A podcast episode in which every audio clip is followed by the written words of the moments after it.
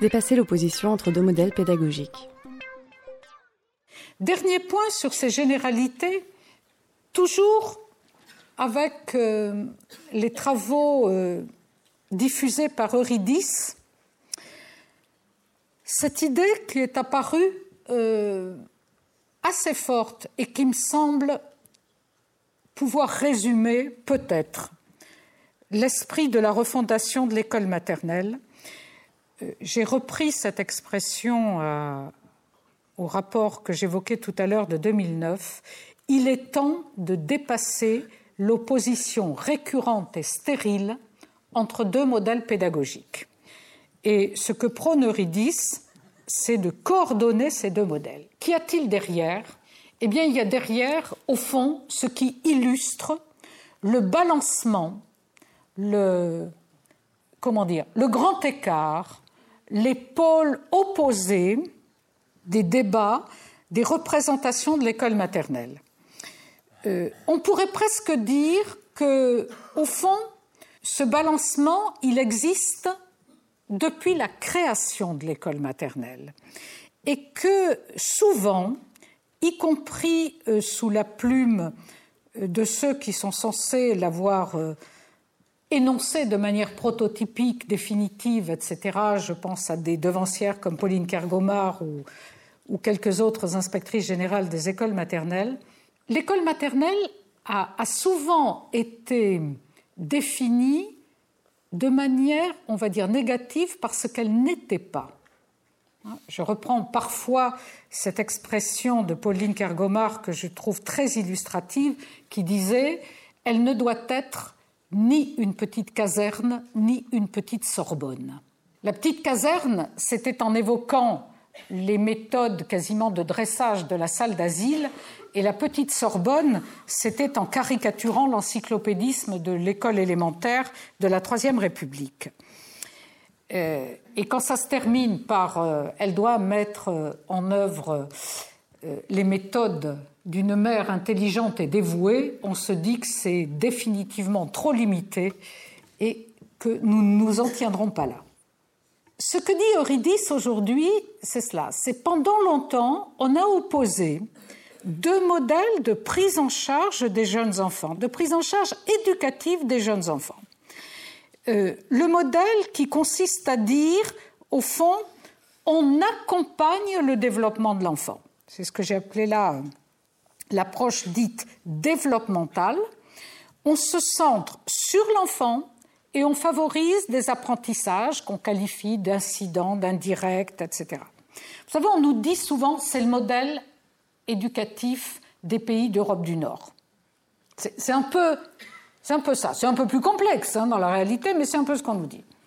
Et puis il y a l'autre modèle dont parfois nous sommes considérés comme le prototype par ceux qui nous regardent, c'est euh, l'institution qui est polarisée sur des objectifs d'acquisition très particuliers, qui a des intentions didactiques précises et qui va œuvrer euh, sur le jeune enfant, d'une certaine façon, en, niant qu'il ait d'autres besoins que ceux qui correspondent exactement à l'intention de l'éducateur, euh, avec euh, des méthodes déjà très structurées, ce que j'ai appelé là, en reprenant également une expression au rapport de Ridis, avec des intentions didactiques très précises de faire apprendre ça et à tel moment.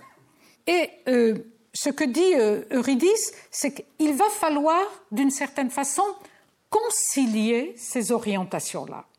Que le temps de la petite enfance, si on veut bien considérer que c'est le temps qui conduit le bébé jusqu'au début des apprentissages obligatoires, alors tout le monde n'est pas d'accord sur les frontières de la petite enfance, c'est 6 ans, c'est 8 ans, c'est même parfois un petit peu plus loin euh, pour certains euh, spécialistes. Mais si chez nous on le regarde comme ça, le temps qui va du bébé au, début des apprentissages structurés, il y a du temps pour tout d'une certaine façon, et il y a surtout cette prise de conscience pratiquement dans tous les pays que c'est une violence extraordinaire faite aux enfants que de les mettre d'emblée face aux apprentissages systématiques et structurés de l'école obligatoire s'ils n'y ont pas été un peu préparés. D'où cette idée que l'on voit se développer dans un certain nombre de pays qui n'ont pas d'école maternelle et qui n'en veulent pas, cette idée de mettre en place ce qu'ils appellent une année préparatoire, ce qu'a pu être notre cours préparatoire dans la tête de ces concepteurs il y a bien bien longtemps. Hmm? C'était l'année où on se préparait à acquérir les éléments du cours élémentaire. Et il y a quelque chose de, de cet ordre-là qui s'impose un peu partout. Euh, les Allemands, quand il y a, alors je ne sais plus, je crois, PISA, le premier PISA, c'est 98, je crois, c'est quelque chose comme ça. Premier résultat de, PISA, cette évaluation qui, concerne les enfants de 15 ans, dit l'Allemagne a des résultats catastrophiques. Les Allemands se sont tournés comme une priorité vers cette question-là.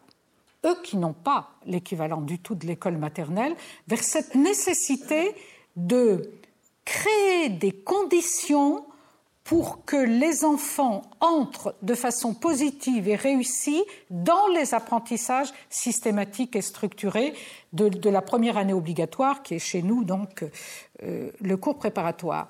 Euh, cette idée qu'au fond, il, faut ce temps de préparation. Au-delà de, cet élément-là, euh, on peut remarquer tout de même que ces deux approches l'approche plutôt centrée euh, sur le développement et l'approche plutôt euh, euh, fermement structurée autour d'objectifs d'acquisition, connotation acquisition scolaire, ces deux approches n'ont pas la même pertinence pour tous les objectifs. C'est d'ailleurs bien ce qu'on nous dit quand on nous dit que tout ce qui est d'ordre, on va dire, très culturel, voire très symbolique, ne peut pas s'acquérir simplement, on va dire, au fil du développement, euh, en accompagnant d'une certaine façon le fait que les enfants grandissent. Le développement n'intervient pas dans un vide culturel. Et je dirais, cette absence de vide culturel, c'est quand même ce qui doit caractériser l'école maternelle depuis sa petite section. On ne va pas recréer des frontières à l'école maternelle en disant la petite et la moyenne section, ce serait le vert paradis du jeu, du laisser-faire, de je ne sais quoi, et puis hop, allez, en grande section, on va rentrer dans l'année préparatoire. Euh, j'espère que cette idée de conciliation, euh, on va réussir à l'appliquer à, à, ce parcours de long terme de trois ans ou quatre ans d'école maternelle, dans lequel, sans jamais faire violence aux enfants, en, les accompagnant dans tous les secteurs du développement et dans tous les secteurs de leurs besoins, on va petit à petit les nourrir de, de ces symboles, de ces apports culturels qui leur permettent vraiment d'avancer dans un parcours d'acquisition orienté vers ces objectifs de fin de grande section. J'y reviendrai tout à l'heure de façon un peu plus concrète. C'est une manière de dire que penser la conciliation de ces deux modèles, c'est bien se redire que l'initiative et l'activité de l'enfant sont les moteurs de son développement et que c'est ce que nous devons stimuler, accompagner en permanence mais que ce développement n'intervenant pas dans un vide culturel, notre responsabilité, c'est d'apporter quelque chose de l'ordre de la culture, culture au sens large du terme.